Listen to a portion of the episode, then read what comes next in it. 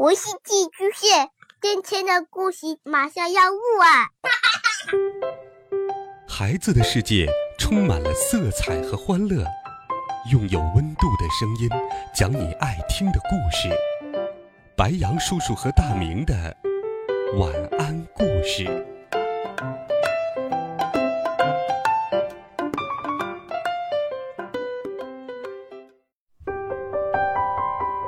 小朋友们、同学们，晚上好！欢迎收听白羊叔叔讲故事。今天，叔叔给大家讲一个啄木鸟医生的故事。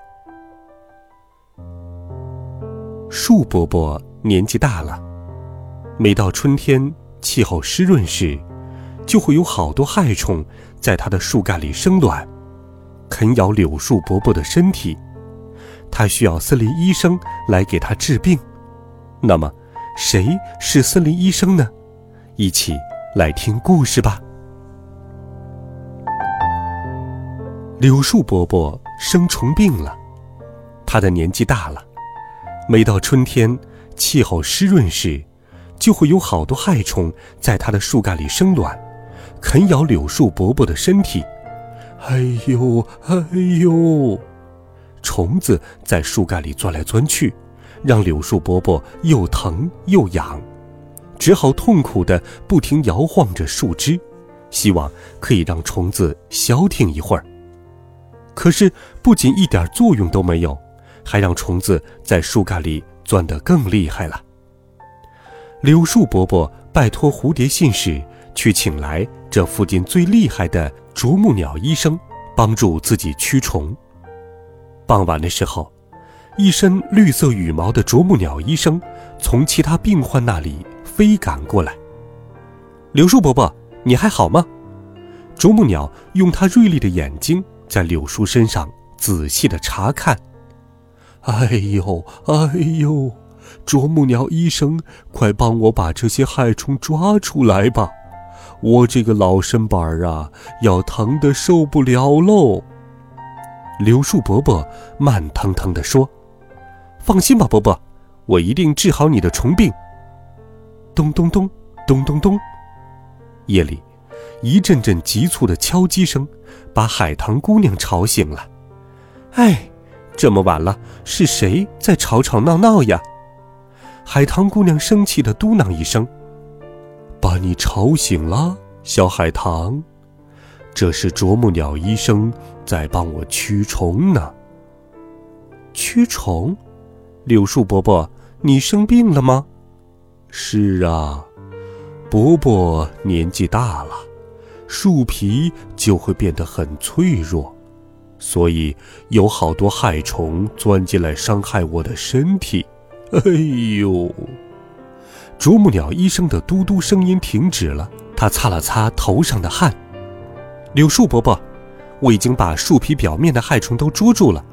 但是还有一些虫子藏在你树干更深的地方，我需要换一个地方把它们赶出来。海棠姑娘看着啄木鸟医生又尖又长又硬的嘴巴，好奇地在一旁偷瞧。小时候，她最害怕的就是啄木鸟医生了，他总是在树干上用力地凿击，发出的声音让海棠姑娘很害怕。所以，他从不让啄木鸟医生给他看病。现在，啄木鸟依然用坚硬的嘴，不停地在柳树伯伯的树干上敲击，发出一阵阵特别的声波。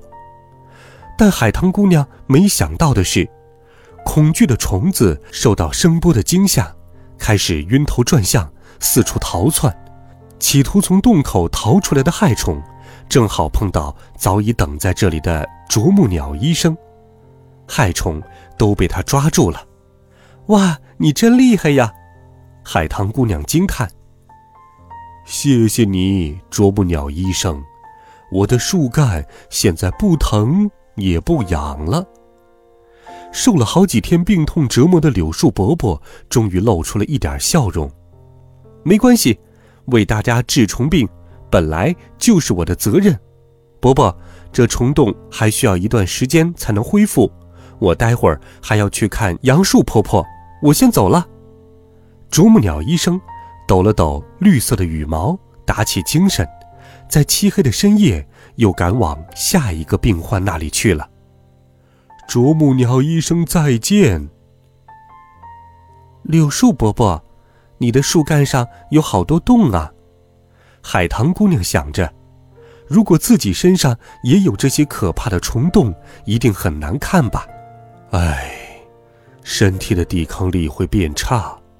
一变差就会生病，小海棠，你要健健康康的成长哦，不要像以前一样害怕看见啄木鸟医生。